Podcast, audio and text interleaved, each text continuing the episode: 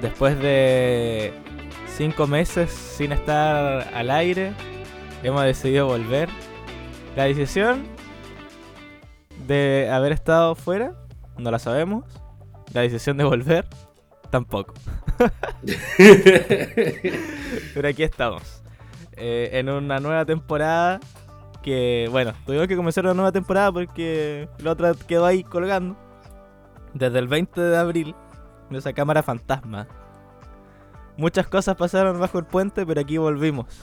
Rehacimos como el ave Fénix. Soy Esteban Garay y estoy junto a mi gran amigo Daniel Soto. Temprano, muy temprano me hizo levantar. ¿Cómo está Daniel?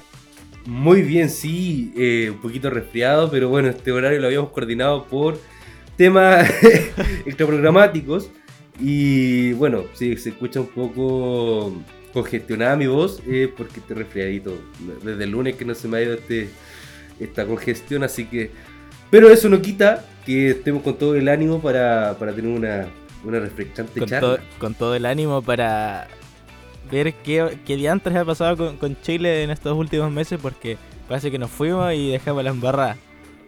Sí, de hecho, nosotros ya, cuando nos íbamos estábamos justo en un proceso de, de, constitución, ya estaba terminando el borrador, nosotros ya estábamos criticando la Cámara Fantasma y nos perdimos varias cosas, pero ya venía con un mundo medio polarizado en ese sentido. No, ganó el rechazo.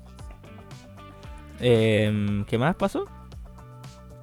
eh, varias eh, boricosas. Chile sigue sin ganar un partido en fútbol. Claro, Berizzo lleva casi cinco, seis, creo, cinco partidos, seis partidos, seis partidos sin ganar. No, sí, hay estas cosas que se pueden comentar acá. Oye, ¿y qué has hecho estos, estos meses? Trabajar, pues amigo, trabajar y ya estoy en la recta final de, de la tesis, así que contento. Ya falta poco para que me pueda titular a mí. Qué suerte. Me dijeron que en enero debería estar listo, así que eh, esperemos, esperemos.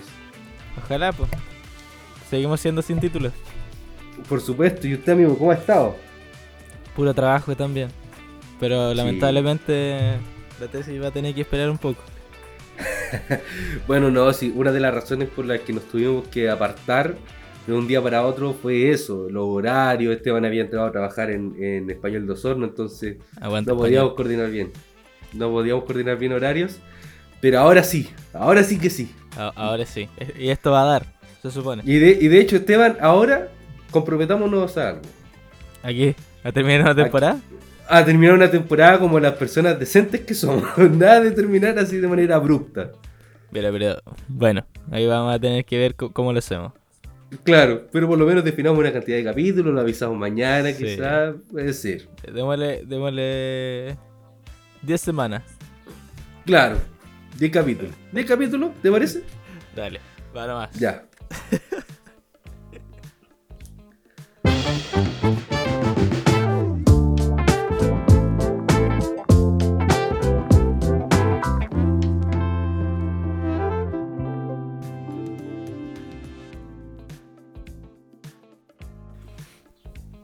Sin duda uno de los temas que ha marcado la pauta nacional desde hace quizás semanas, meses e incluso años ha sido el tema de la agresión a carabineros. Pero hubo un caso, que fue el caso Ratamal, que generó claramente una inflexión en la crisis de esta institución y sin duda que se tomó la agenda país y sobre todo algo inesperado completamente, la agenda del gobierno. Nadie se lo esperaba. Eh, o quizás sí, sí, yo creo que todos esperábamos que en algún punto ya hace rato veíamos muerte de carabineros. De hecho, nosotros no sé si lo comentamos en un capítulo, pero ya venía desde antes eh, balaceras, carabineros que morían en, en procedimientos. Eh, y eso fue porque de alguna manera u otra se fue debilitando eh, las fuerzas policiales en nuestro país.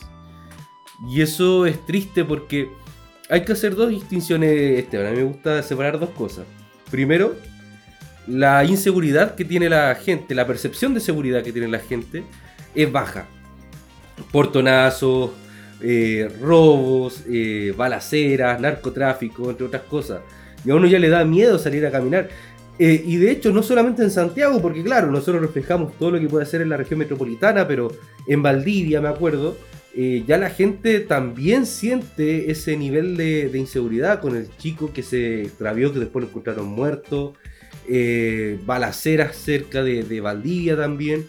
Entonces, ya vemos que lugares que eran considerados tranquilos ya no lo son.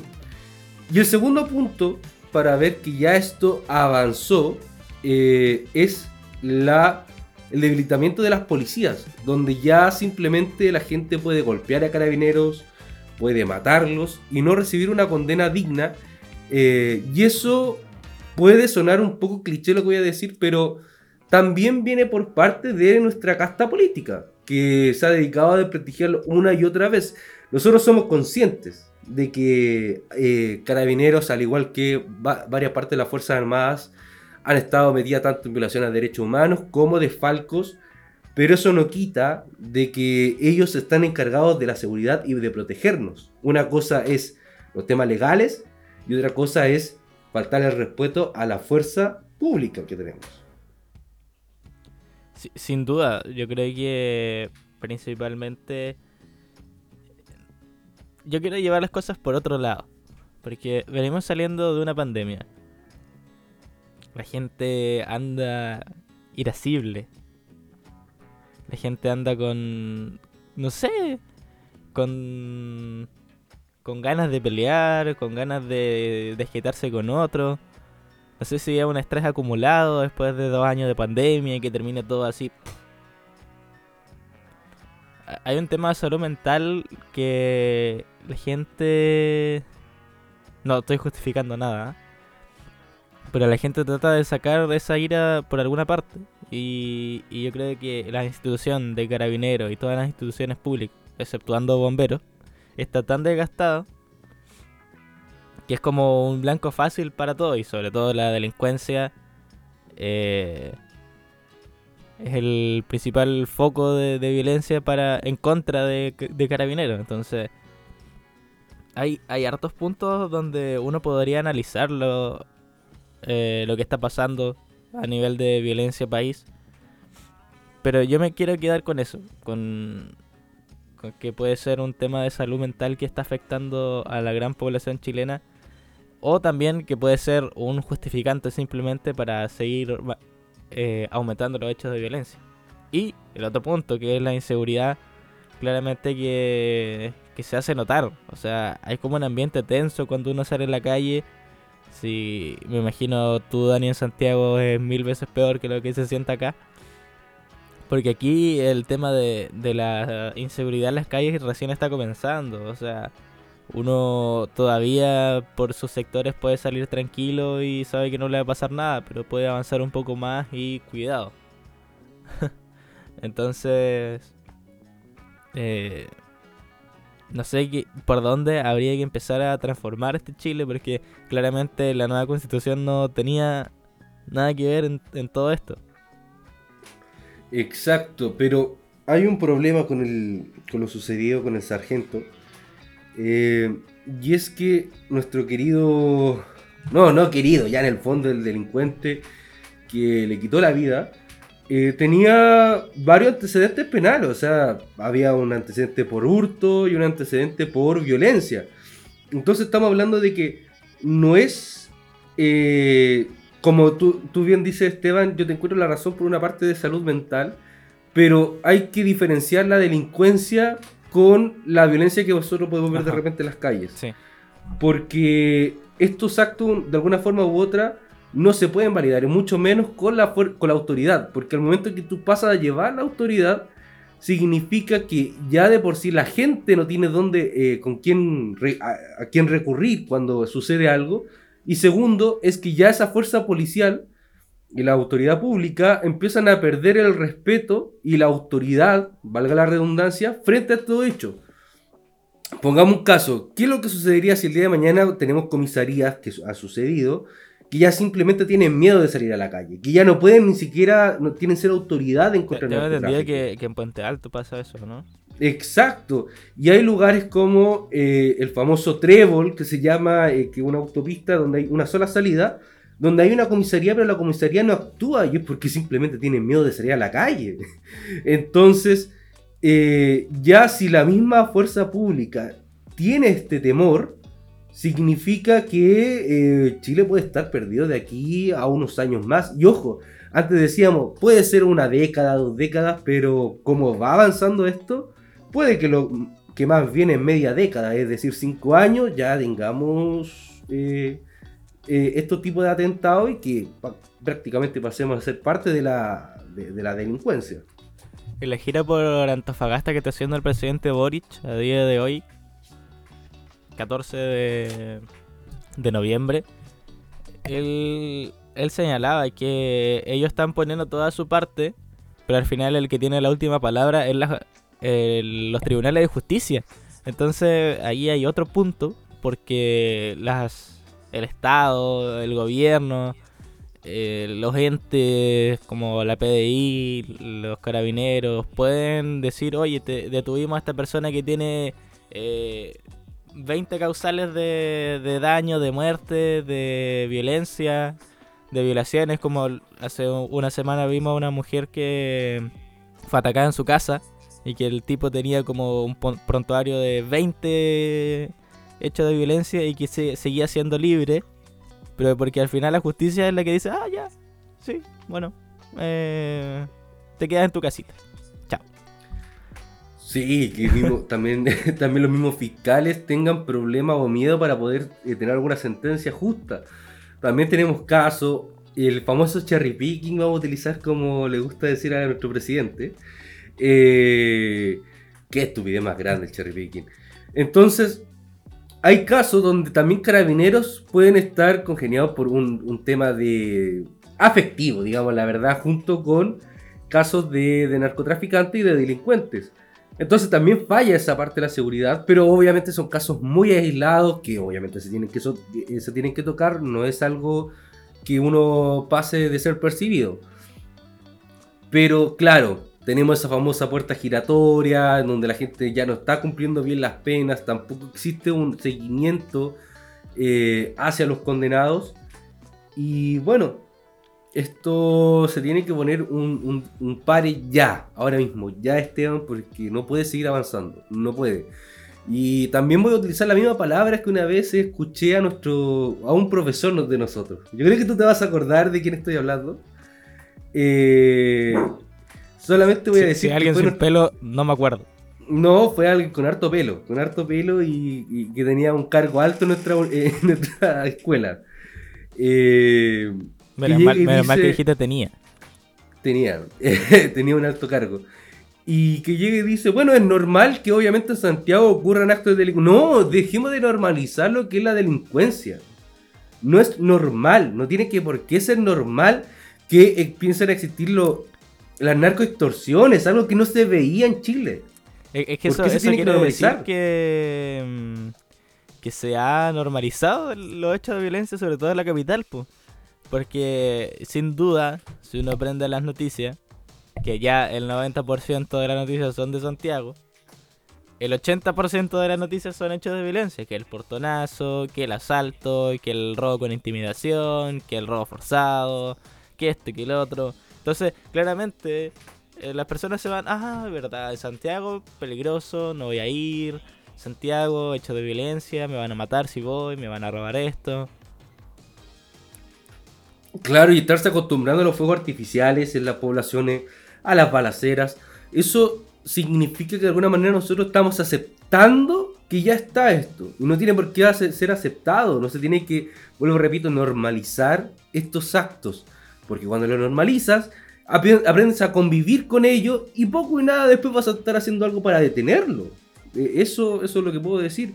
Así que, bueno, ojalá que cumpla la pena máxima eh, este, esta persona al mismo tiempo Esteban eh, igual me dio un poco, no de lata por él, sino por la edad que tenía, diciendo ya esa edad cometiendo esa clase y prácticamente se, eh, se, jodió la vida a los buen chilenos. 24 eh, años tenía. Así que, bueno. Bueno, esto, esto ocurrió el 9 de octubre, ¿no? Sí. También el caso de Puerto Montt. Claro, el caso de Puerto Montt, pero, pero quería leerte un poco del prontuario que tenía este, este sujeto, porque ayer jueves lo formalizaron y la fiscalía detalló los antecedentes policiales que registra esta persona. El 18 de abril del 2019 fue detenido por delito de hurto agravado y cinco meses después nuevamente sería arrestado por porte ilegal de municiones. En el 2020, en julio, eh, enfrentaría a la policía dado que fue sorprendido quebrantando una cuarentena. Además, tiene antecedentes de que el día de la agresión al carabinero el imputado se movilizaba en un Nissan B16 que mantenía cargo, en cargo por robo. Entonces, ¿qué se puede esperar? ¿Qué se puede esperar?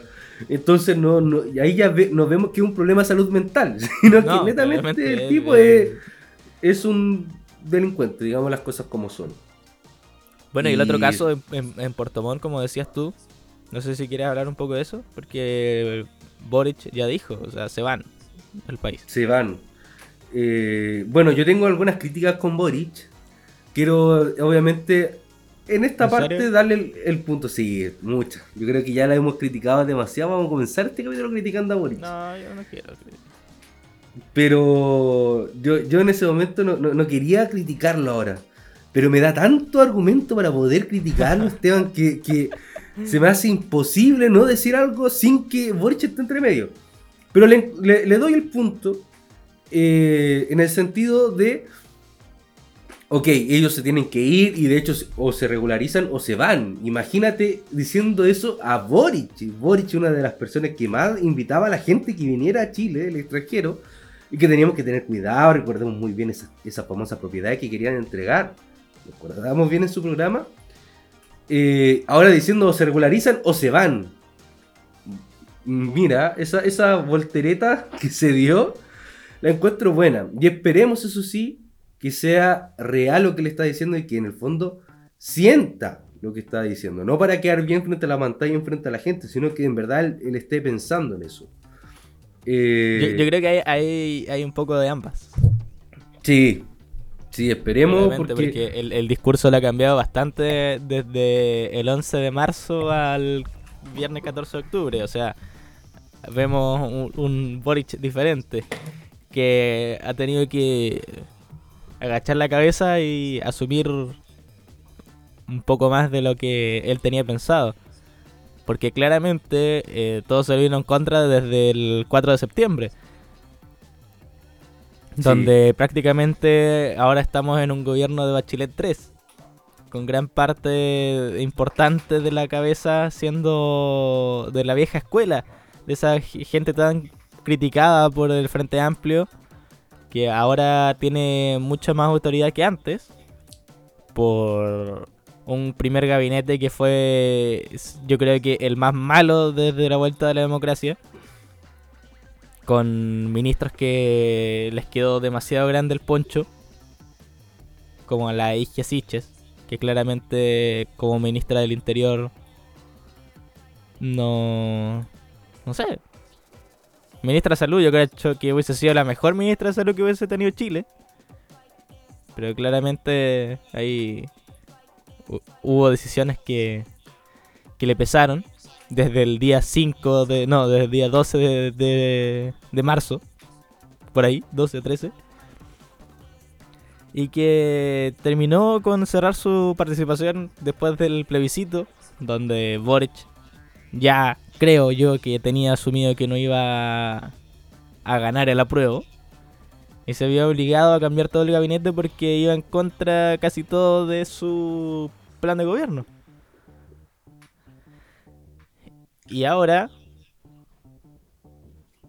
un mes y algo después de ese cambio de gabinete, vemos que quizás se están tranquilizando las aguas un poco, normalizando un, poco lo que debería haber hecho desde el primer día. Y se le critica bastante a Boric. Yo creo que la gran mayoría de los chilenos, o en realidad la gran mayoría de bots, o la gran mayoría de gente que comenta en redes sociales, porque vemos que 9 de cada 10 son insultos al presidente. Pero yo no sé dónde... Aquí hay otra crítica. Si tanto aman a la patria, ¿por qué no respetan a su presidente? ¿Ah? Está bueno. Porque le gusta solamente su lado. Entonces, sí, eso, igual da lata. Uno, uno puede criticarlo, nosotros siempre lo hemos criticado, pero nunca vamos a estar tampoco denostando al presidente, pues. Eh, intentando humillarlo, porque aquí viene, eh, aquí viene eso. Obviamente yo voy a ser bien satírico porque mi forma de ser al momento de hablar del presidente, claro. pero eso no significa que de alguna manera yo lo voy a estar insultando gratuitamente. y, eh. tampoco es como que Boric ha hecho todo mal. No, si tiene sus puntos buenos, pero hay otros que... Eh, los puntos fuertes es donde deja mucho que desear. Claro, o sea, se está dedicando mucho a los puntos precisos, pero lo importante se va, eh, no, no los toca, o cuando lo intenta tocar llega tarde. Esperemos ahora, eso sí, con Cosa que se le criticaba a Piñera. Cosa que se le criticaba a Piñera y, va, y, vaya, y vaya que criticó a Piñera el Boris por eso. Esperemos, eso sí, que con Carabinero llegue temprano. ¿Por qué? Y voy a, con esto yo quiero finalizar mi parte, Esteban. Una de las cosas que decía Gabriel Boric cuando pasaban los inmigrantes eh, a Chile, eso fue en el verano, tanto Camila Vallejo como Gabriel Boric decía, recuerden que Sebastián Piñera todavía sigue gobernando, nosotros no somos parte del gobierno, así que esto le corresponde a Sebastián Piñera y que haga su trabajo. Bueno, ahora, ¿cuántos meses lleva Gabriel Boric y no ha hecho algo? no ha hecho nada. Así que, por favor, que Gabriel Boric se, dedique. Se supone que en su visita ahora se puso a arreglar un poco las cosas. De hecho, le dejó toda la responsabilidad a la delegada presidencial de Antofagasta. Pero es que, eh, imagínate, pues le deja. Pero ya con eso no, no, no, hiciste nada, pues si la delegada te puede ayudar en materia de seguridad, pero eh, todo lo que tenga que ver con presupuesto, todo lo que tenga que ver con ayuda policial, va a tener que depender del Ejecutivo también. Muévanse un poco. Así que, bueno, Gabriel Boric, usted tiene todo el poder para poder terminar con esto o incluso aliviarlo. Obviamente con la delincuencia jamás vamos a terminar. Es una utopía pensar eso y ser iluso. Pero disminuamos, hay que disminuirla. Intentar disminuirla, que no se note tanto.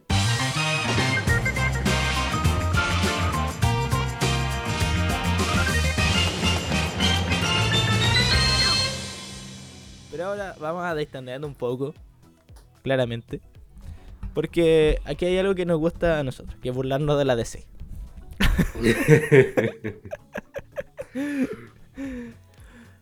Porque el, el gobernador de la región metropolitana, el Claudio Rego, dice que está pensando en crear otro partido. Otro partido porque renunció a la DC, ¿no? ¿Ya renunció? Sí. Renunció a la DC.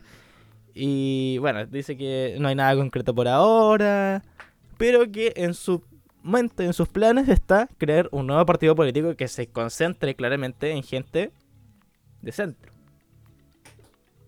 O amarillos. Amarillos por Chile. Puede que entre ahí. Oye, antes de empezar, antes de empezar. Hace un rato estábamos hablando de la eh, delegada presidencial, ¿no? De la región de Antofagasta. Ahora estamos hablando del gobernador de la región metropolitana. Cuéntame, ¿qué es lo que hace un gobernador y qué es lo que hace un delegado? Por favor, no tengo idea. ¿Qué hay de diferente? Eh, bueno, también para eso pueden escuchar en nuestro programa No Molestar la primera temporada porque hablamos acerca del gobernador y el delegado, pero haciendo un resumen es Primero, al gobernador se le elige democráticamente. Antes lo elegía el presidente, pero ahora se puede elegir eh, democráticamente, es decir, por sufragio. Eh, lo primero que va a hacer el gobernador, para que nos hagamos una idea bien rápida, es eh, todo lo que tiene que ver con la administración, tanto de recursos, fiscalizaciones, entre otras cosas, pero en base a los proyectos. Y todo lo que tenga que ver con seguridad lo tiene en manos de la delegada presidencial o el delegado presidencial, que su mismo nombre lo dice, lo delega el presidente. Eh, en el fondo, Claudio Rego puede hacer todo lo que tenga que ver con eh, seguridad vial, parte de eh, proyectos que tengan que ver con mejorar a lo mejor la región, estar coordinando proyectos económicos con alguna municipalidad, todo lo que tenga que ver con administración lo puede hacer el gobernador. Pero lo que tenga que ver con seguridad pública lo va a ver el delegado presidencial. Es, de hecho, podríamos decir que el delegado presidencial era lo que nosotros conocíamos antes como el intendente. ¿Te acuerdas, Esteban, que con el estallido social veíamos mucho al intendente hablando acerca de seguridad? Bueno, eso era más o menos lo que, más o menos lo que hace el, eh, el delegado presidencial. Muy bien. Gracias, Daniel. Para eso estamos. Bueno, ahora sí. ¿Qué, qué, opinas de, que Claudio Rego quiere fundar su nuevo DC? ¿Será Marvel ahora? Claro. pero, pero ese chiste, este, por Perdón. Eh, mira, yo creo que la DC, o sea, pensaba que eh, quizás me caí en mi pronóstico, pero yo pensaba que se iba a caer primero el, el Partido Radical, el PPD. Todos, parte de la centro izquierda, se podían desmonorar, pero los que iban a sobrevivir iba a ser la DC. Por el, eh, porque, digamos, pensé un poco, en cuanto a proyecto político, la DC siempre estuvo presente ahí. siempre estuvo presente con, eh, con Frey, con eh, Elwin, Frey, Lago, Bachelet. Pero ¿no será eso? ¿No será que se desgastó por tantos años no, porque si, lo pensamos bien, eh, Ricardo Lago era más PS, al igual que Michelle Bachelet. Claro, no, pero igual estaba dentro de. Estaba dentro de la Estaba dentro del núcleo, pero lo que le afectó tanto a la DC fue. ¿Quién iba a decir? El plebiscito. Yo creo, si te das cuenta, Esteban, al momento que comenzó la campaña por el plebiscito, la DC se vio desarticulada de un momento a otro, donde gente que integraba la DC que eran antiguos, gente que movía gente, que movía las ¿Quién no es antiguo en la DC, Daniel? Son eh, todos viejos. Todos viejos, pero veíamos a gente como Chaín, gente como Jimena Rincón, gente como eh, incluso al mismo Frey Ruiz que decía bueno, yo rechazo, y por otra parte tenía un conglomerado de la DC que eran como las nuevas DC, entre comillas, porque siguen siendo la misma de siempre, como Yana Proboste, como la secretaria de, eh, la DC, como Claudio Rego incluso, eh, pero Claudio Rego nunca se le vio defender tanto el proyecto de nueva constitución, simplemente decía yo voy a votar a porque a lo mejor la coalición, o sea, el partido decía eh, vamos a aprobar. Pero ese punto, cuando ya perdió eh, el apruebo, varios empezaron a ir para, para su lado. O sea, tenemos a Jimena Rincón, a Walker, tenemos a una a, Chaín ya casi integrando Amarillos por Chile, tenemos a Claudio Rego que yo creo que se quiere ir por otra arista y la DC está quedando ya sin peso. Yo creo que no, yo creo que sí va a seguir sobreviviendo la DC por los años de trayectoria que tiene, pero puede pasar a ser lo mismo que le sucedió a Radical. Claro, un partido radical. O si lo vemos desde la parte de la derecha, un renovación nacional. Ahora la renovación nacional está creciendo, pero recordemos que en un momento eh, Renovación Nacional tenía muchos problemas de que se le iban políticos y políticos conocidos. Así que, bueno, esperemos nomás que la, la DC encuentre algún rumbo. Yo creo que... Pero tú, ¿tú ¿Mm? quieres que la DC encuentre un rumbo o que desaparezca? Es que yo encuentro que la DC, a quien le duela, representa una parte de la centro izquierda que, que es moderada. Que es moderada y que aún así tiene un gran arrastre político. Aunque Yana Proboste no haya sacado muchos votos, pero igual sacó cerca de 800.000 votos. Estuvo por ahí peleado. Eh, junto con Sichel y Franco Parisi.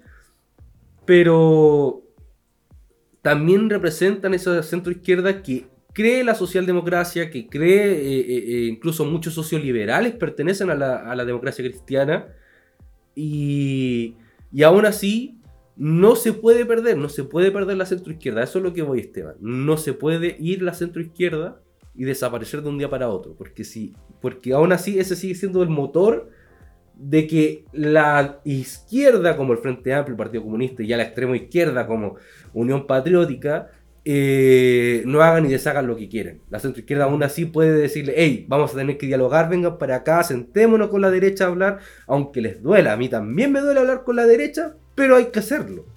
Al igual que Evópoli junto con Renovación Nacional ahora. Que tiene que encapsular todo lo que tenga que ver la UDI y ojo, que hay un sobre, sobre todo Evópoli, ¿eh? Evópoli ha estado bastante abierta al diálogo. Exacto, y tienen que estar abiertos al diálogo, porque ahora tenemos a un partido republicano que viene a representar a Unión Patriótica. Que viene a. Sí, un partido republicano que ya no quiere hablar con la izquierda. Entonces, en estos momentos, los centros van a tener que hacer ese camino, ese puente, para que puedan hablar con la. E, entre los polos. No, pero, pero yo, me refiero, no es que desaparezca claramente, sino que, que cambie de nombre. Eh, que, que vuelva en forma de fichas. Como Alf.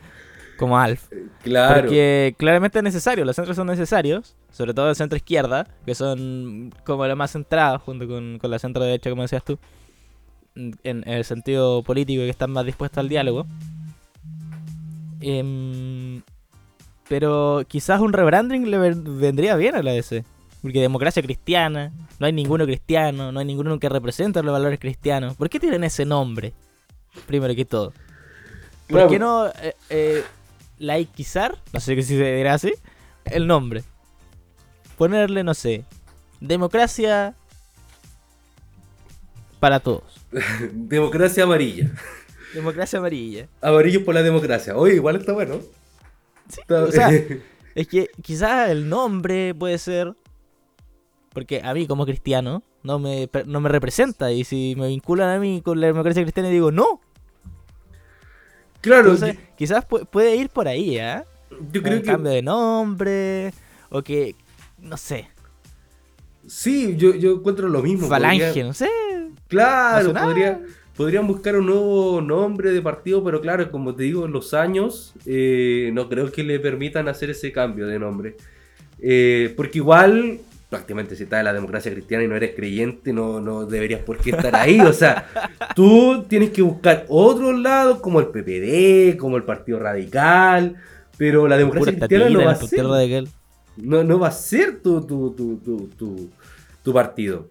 Pero claro, yo creo que podrían ver un nombre, sin embargo, eh, tienen ese problema de, de, los años de, de, rubro que llevan. No creo que van a querer cambiarlo de un día para otro. Daniel, ¿se te ocurre un nombre para este nuevo partido político que quiere hacer Orrego? Yo creo que podríamos llamarle eh, Democracia por Chile. Democracia por Chile. Pongámosle Democracia por Chile o, o Amarillos por la Democracia. Puede ser también uno. Pero obviamente Pero, por Chile va a ser lo, suyo. Pero así no se llamaba el, la alianza que tenía la derecha. ¿No? ¿Cómo se llama? Chile Podemos Más. Ah. Sí le ponemos más. El peor eslogan que se le pudo haber ocurrido. Eh, porque ni siquiera era más, sino que habían puesto el, signo más. Eh. Como la cachantún. Claro, como la cachantún. No, pero yo creo que Orrego va a crear un. E, ese partido va a ser crónica de muerte anunciada. Si sabemos que ese partido no va a fructificar por nada. No sucedió con Ciudadanos, que igual tenía gente con peso. Eh, va a suceder con un partido de Orrego, que aunque ya Orrego sí es importante y todo, pero no, mueve es Orrego. ¿no? mueve mucho a su sector. Si no fuera por la derecha, no hubiese sido gobernador. Yo voté por Orrego las, las tres veces, tengo que decirlo, pero era porque los otros gobernadores no, había ninguno bueno y decente. Por lo menos yo decía, este hombre ya sé lo que va a hacer. nada, pero. Es menos mal. Como la gente que vota por Boric. Claro, eh, el mal menor. Así, pero yo voté las tres veces por él. Ojo, la primaria, la primera vuelta y el balotaje. Así que no, no soy esa parte como que dice, no, votaste por Boris, o sea, votaste por Orrego porque no querías. A ¿Votaste por Boris? Claro, no, votaste por Orrego porque no querías que estuviera la, la otra gobernadora que, que, al final se dieron cuenta con, con los famosos desayunos. Eh, no, pero era, eso sí que era una crítica de muerte anunciada, esa señora. Claro, no, así que, bueno, tome harina, harina, harina de otro costal. Sí, ¿Ah? sí. No, que te iba a decir todavía, me acuerdo cuando... Eh, no me acuerdo el nombre de ella, porque... Oliva, ¿no? Sí, Oliva, Oliva, ¿verdad? Cuando Oliva estaba con Orrego discutiendo en, mesa central y salía Orrego diciéndole, pero si nosotros no nos vamos a hacer cargo de la seguridad, así, ¿por qué empieza a prometer cosas que no son? Y yo dije, ya, ella no sabe para dónde va. yo creo que ella no sabía que iba a llegar tan lejos, al igual que Boric. Así que bueno, Pasamos al siguiente tema porque siempre pasamos con Boric. Eso fue como un... claro. Tajante. Así como me, metía por debajo, pero... pero bueno. eh, le hemos tirado harto a la izquierda. Sí, ahora viene. Ahora viene el otro lado. Ahora viene el otro lado. Porque, ¿sabes qué? Hay algo que, que yo no entiendo qué está pasando. ¿Por qué le dan tribuna a Pancho Malo? ¿En, qué, ¿En qué punto de Chile, en qué punto de la historia tuvimos este giro? Este cambio de personajes de, de, de Chile después de la nueva constitución, donde todos los partidos están diciendo, no, esta es la mesa de conversación de, la convención, no, esta de acá, es, no, esta, nosotros vamos a hablar aquí, ya, eh, ahora se viene una nueva constitución mañana, no, ahora lo vamos a hacer el otro año. Y llega Pancho Malo y para arriba a agarrarse a combo. Pancho Malo, era un prontuario intelectual de que mató a una persona, tiene contactos con todo. Y después dice, no, pero si una blanca paloma, no ha hecho nada. Bueno, Llega el sheriff aquí a pegarle a una señora. ¡Suéltame! ¿Qué le pasa a ese hombre? Mira, esto es lo que sucede cuando juntas a dos personas con clara deficiencia mental eh, a dialogar entre ellos, porque no van a llegar a ningún lado. Tenemos a Francisco Muñoz, que lo invitó Juan Castro, si es que no me equivoco, que es senador por la Renovación Nacional, o con, con o sea, independiente, pero con cercanía a Renovación Nacional y que lo defendía, decía, no, pero si Pancho Malo no, eh, es casi una santa paloma, por algo le pusieron Pancho Malo, Juan Castro, y por algo se llama así, le pusieron ese nombre. No fue porque fuera como por lindo, como diría Orrego a Sebastián Piñera. Eh, y que se sentaran a hablar, bueno, hablemos un poco de Gaspar Rivas. ¿Por qué fue que le dio ese momento de locura al sheriff? el sheriff se enojó. Y yo creo que también se enojó el sheriff porque representaba la delincuencia Pancho Malo, podríamos decir. Entonces por eso se puso ahí la, la, la, estrella de, de, Sheriff Rivas. Eh, ¿Qué fue lo que sucedió? en, un ¿Mm? momento me caía bien Gaspar Rivas. ¿Por qué? Solo en un momento. ¿En qué momento te cayó bien? Cuando le gritó las cosas a Luxi. Ah. ¿Te acuerdas? Sí. en ese pero. Bueno, eh, pongámonos en el papel de la política. Lo que cuenta Gaspar Rivas, lo que cuenta Gaspar es que eh, había sido citado por parte de, una mesa paralela, que es en el fondo una mesa colaborativa para que se vea un nuevo proceso de, constitución. No es una mesa oficial, ojo, no es una mesa oficial, pero sí va a colaborar con esto. Y Juan Castro tuvo una excelente idea de decir, ¿qué pasaría si invito a Pancho Malo y al Team Patriota a que vaya a dialogar, entre, muy entre comillas, junto con, con los demás? Bueno, pasó lo que tenía que pasar. Eh, Gaspar Rivas fue interpelado, según él, según él, hay que siempre destacar eso, según Gaspar, fue eh, interpelado por cuatro personas que le decían, eh, bueno, este proceso de constitución, nosotros queremos quedarnos con la constitución de 1980, no como Gaspar Rivas, que no sabe leer la necesidad de la gente. Entonces, Gasparcito, se, el sheriff, se enojó, se enojó, eh, quiso interpelarlo, habló de que, que lástima que la, esta derecha se, pinochetista, ojo, hablando de Pinochet, también citó de que ellos pertenecían al 22% que perdieron en el 25 de octubre y no ese, ese porcentaje que ganó el 4 de septiembre. Que sí querían una nueva constitución y ojo, yo creo que todos queríamos una nueva constitución, pero una que estuviese bien hecha. Eh, y ese, lo que decía Gaspar Riva, como defendiendo un nuevo proceso constituyente. A lo que empezaron a enojarse todos, empezaron a echarlo. El señor que estaba al lado parece que también le decía: Tenga respeto con mi general Pinochet. eh, ¿Es un circo esta cuestión? Sí, no, sí, era, era como. un capítulo de Los Simpsons. Imagínate la lista del pueblo, pero vestida de Team Patriota. Entonces estaba con más respeto con mi general Pinochet. Y. Oye, ese perro. Eh, eh mi perrita que, ¿no? no, es mi perrita que está acá. Eh, que también escuchaba a Gaspar y se enojó. Y, y por otra parte, tenías a la, a la señora que lo estaba sujetando el brazo y le decía, suéltame, suéltame, pero descontrolado, que al final era su, era su jefa de bancada, Esteban, si ni siquiera no era cualquier, era su propia jefa de bancada a la que le gritó. Y obviamente Panchito Malo aprovechó de grabar todo eso eh, y lo subió a redes sociales. Y Gaspar- Impresentable actitud del diputado Claro. Gaspar Rivas, totalmente fuera de control. Debería respetar a las mujeres diputados. ¿Esto es Eh. el partido de la gente? Eso dijo Imagínate, imagínate. po, O sea, ¿cómo? Que Pancho Malo te diga algo así. Exacto, ¿qué tan, qué tan malo Eres- tuvo que haber sido tu actuación para que Pancho Malo te diga eso? Eres la decadencia en- hecha persona. Ay, pero bueno. No, y. Pero Pancho Malo. En- Entonces, tenemos un problema, y eso es lo que te contaba Esteban, de que ya estamos evolucionando en una oclocracia, que es el gobierno de la muchedumbre. Y el PDG representa eso, representa eso. Es cosa de escucharlos hablar. No, no hablo de, en sí de un nuevo proceso constituyente, sino que la forma en que ellos se comunican. Franco Parisi, eh, Barbagelata o los representantes del PDG cuando dicen hagamos votaciones, que la gente tiene que elegir, que casi todos lo, lo- miren a la gente, lo que está preocupado es seguridad. Ojo que Gaspar va un entre paréntesis, él habla de un nuevo proceso, no así muchos representantes del PDG que dicen no, concentrémonos primero en las necesidades de la gente, llevemos las votaciones, vean lo que está preocupado la gente en seguridad, en pensiones, etcétera, etcétera.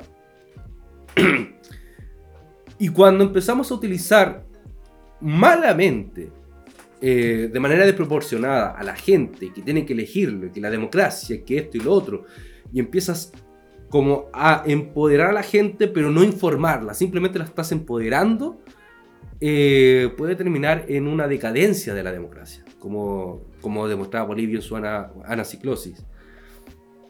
Así que mm, hay que tener mucho ojo con el partido de la gente, hay que tener mucho ojo con el Partido Republicano y con los partidos que, vuelvo repito, mm, de una manera desproporcionada utilizan la democracia para justificar sus actos. Y algunos van a decir, bueno, ¿le tienes miedo a la democracia? No, yo no le tengo miedo a la democracia. De hecho, soy una de las personas que más cree en la democracia. Y como confío en la democracia y me gusta la democracia, quiero cuidar esa institución. No mal utilizarla. Recordamos muy bien, Esteban, que la mayoría, y por eso hablo de que la oclocracia es el gobierno de la muchedumbre o el gobierno o la tiranía, que como un- no, no es, no es un sinónimo, pero puede entrar en eso, que es una tiranía de la mayoría. Que pasen a llevar a cualquier minoría el día de mañana, eh, lleguen al poder. Y de esa manera vamos nuevamente a entrar en lo que podría ser una monarquía, vamos nuevamente a entrar en una dictadura, y eso les va a hacer muy mal al país. Y ya vemos a esta gente que, la decadencia de la política chilena lo estamos viendo ahora, con estos grupos. Y, y a lo que voy, Esteban, con esto ya finalizo, eh, porque me extendí mucho. Si se utiliza, vuelvo y repito, mal eh, la palabra democracia y terminamos como los retiros, recordemos muy bien que el primer, segundo y tercer retiro era porque la gente lo pedía y la gente lo necesitaba. Bueno, una cosa es la que la gente pide y otra cosa es lo que es la realidad. Ahora tenemos una inflación galopante que de hecho Chile va a ser uno de los pocos países que va a El tener único de la región. que va a tener nula productividad. O sea, no va a tener un crecimiento económico y la inflación ya alcanzó, si es que no me equivoco, un 13% a lo que ya estábamos acostumbrados. Entonces, eso es lo que puede suceder si empezamos a escuchar, como ellos dicen, a su gente, porque ellos no hablan de la totalidad de las personas, sino que un grupo de su gente. Y ese que ellos están hablando es que tienen que tener voz. ¿Sabes cómo me doy cuenta de la inflación en Chile? ¿Cómo? Cuando semana a semana sube 10 pesos el Kit Kat. Cuando lo empecé comprando costaba 600, ahora cuesta Luca. No, no, sí, es, es increíble cómo ha subido eh, los precios. Y eso hay que agradecérselo nuevamente a nuestros políticos. Y, y vuelvo, repito, la- el Partido de la Gente, parte del Frente Amplio y parte de la derecha ya representan esa decadencia de la democracia. Y hay que hacer un cambio y esperemos que empiece a primar el sentido común verdadero, no ese sentido común como le gusta decir ¿De a, la- de- a lo- a lo- de la derecha? Claro, no como ese sentido, Sentido común de la derecha o, se- o ese, o ese sentido común de los libertarios. No, la gente no es tonta tampoco. Pa- paremos con esa cuestión, por favor. Así que ya, y ahora sí me callo. Eh, bueno, Daniel, dijiste todo. No, pero es que. Ay, ay, ay. Siento que estos últimos meses donde estuvimos callados, yeah, nos callaron. los, Nos los censuraron. profes de la U. Claro, no sé. Eh, pasó tanta tontera. Se dividió tanto Chile. Que estamos, no sé si en un punto de no retorno o a punto de alcanzar ese punto de no retorno. Porque se está polarizando todo. Donde los hechos de violencia, como lo decíamos anteriormente, van en aumento. La desconformidad política va en aumento. La desconfianza entre todos, no solamente la política, va en aumento, donde el miedo a salir a las calles va en aumento, donde la violencia entre eh, personas que deberían ser el ejemplo eh, para nosotros, como, como lo son los diputados y los senadores, en teoría comillas, claramente, son lo que representan a Chile, eh, no están haciendo su tarea. No solamente Gaspar Rivas como diputado, que, que en realidad siempre ha tenido esto encontrado, como lo decíamos anteriormente con, el, con, con lo de Luxic, cuando le paró los carros, no sé qué, se hizo el, el héroe, el sheriff, desde ese tiempo, cuando se puso a llorar porque por su patria, con la cosa del sheriff Del de, sheriff. de, de Toy Story de Woody. Pero también tenemos otro punto, otro lado, que es Gonzalo La Carrera. que no, no creo que, que hablemos mucho hoy, cinco minutos, dos minutos, pero que es un tipo ridículo, enfermo. no Mira, te, pro- te prometo Yo creo que dos semanas. Doy dos semanas para que se mande otro condoro. Dos semanas. Y se los va, se los va a mandar. ¿Qué dice? Listo. Ya. Claro. De hecho, ahora que estamos grabando, no, eh, yo doy dos semanas y Gonzalo La Carrera se va a mandar algún tropiezo nuevamente. Y eso, a eso es lo que me refiero, Esteban, la, la oclocracia, el, gobierno de la muchedumbre, la, decadencia de la democracia, la estamos viendo gracias a estos políticos que están llegando nuevos, que querían ser la nueva derecha o la nueva, el nuevo centro y eliminar de alguna vez por todas a los políticos antiguos. Sabes que este año prefiero a los políticos antiguos más que esto. A, esta nueva, a estos nuevos políticos que están llegando, que son solamente discurso, pero a, la, a la larga no tienen ninguna eh, nada positivo y nada que agregar. Simplemente lo único que hacen es despreciar a la gente. Lo único que hacen es mal emplear lo que es la palabra ciudadanía. Y obviamente no, no vamos a llegar lejos con, esta, con estos nuevos políticos que están llegando al poder. No, para nada. Venían a hacer las Boric, ay, te imaginas. Terminaron haciendo llevando a la prisión, básicamente. Así que bueno, con Gonzalo no vamos a hablar de eso porque ya, ya yo creo que muchos medios han tocado lo de Gonzalo en la carrera, pero Sí. dos semanas y se va a mandar un... un No, le vamos a dar tribuna a ese vejete. Sí, no, dos semanitas y ya. Que se pudre solo, señor. Y ojalá renuncie. Ojalá lo eche. No, no va a renunciar. Si, como te digo, ya están acostumbrados a, a tener esta clase de políticos. No, sí, es terrible, Esteban, terrible. O sea, el partido de la gente, no- ningún, ninguna relevancia, a eso voy. Ninguna relevancia al partido de la gente. Y hay gente, y hay personas, ojo, hay personas que le tienen fe a ese partido y que creen que ellos van a hacer lo que van a llevar a un nuevo proceso constituyente. Miren, miren, pues ya eso es. Ah, ya ser iluso, ya es ser iluso. Ser iluso. Ah, Daniel. Como había en este capítulo. Sí. Llegamos al final del primer capítulo de la tercera temporada. O sexto de la segunda. Habría que definirlo bien. Pero yo creo que nueva temporada nomás. Tercera temporada. Tercera temporada que comienza, nos comprometemos a grabar más seguido, nos comprometemos a analizar largo y tendido este nuevo proceso que está viviendo Chile en, en todo ámbito. Tratamos también de, de traerle contenido un poco más ameno, más ligero, un poco menos intenso, pero claramente la, gen- la agenda política, la agenda nacional no nos deja eh, no, no hablar estas cosas. Así que gracias por escucharnos. Somos No Molestar, un podcast de Brote Podcast, ¿o no? No Molestar, NM Studio, Podcast. por ahí. Studio. Una de esas cosas raras que inventamos. Pero seguimos siendo de brote digital, un medio muerto por la Universidad de Chile. Y ya murió, ya murió. Ahora tenemos Sí, ya no tenemos ni host, nada. Sí, sí, no por tenemos página web. No, si por eso también tuvimos que entrar a trabajar, porque ya, bro, digital no nos daba plata. Entonces entiéndanos, gente, por favor. Bueno, esto fue No Molestar. Actualidad con gente sin título. Nos vemos. Chao. Chao, chao, que estés muy bien.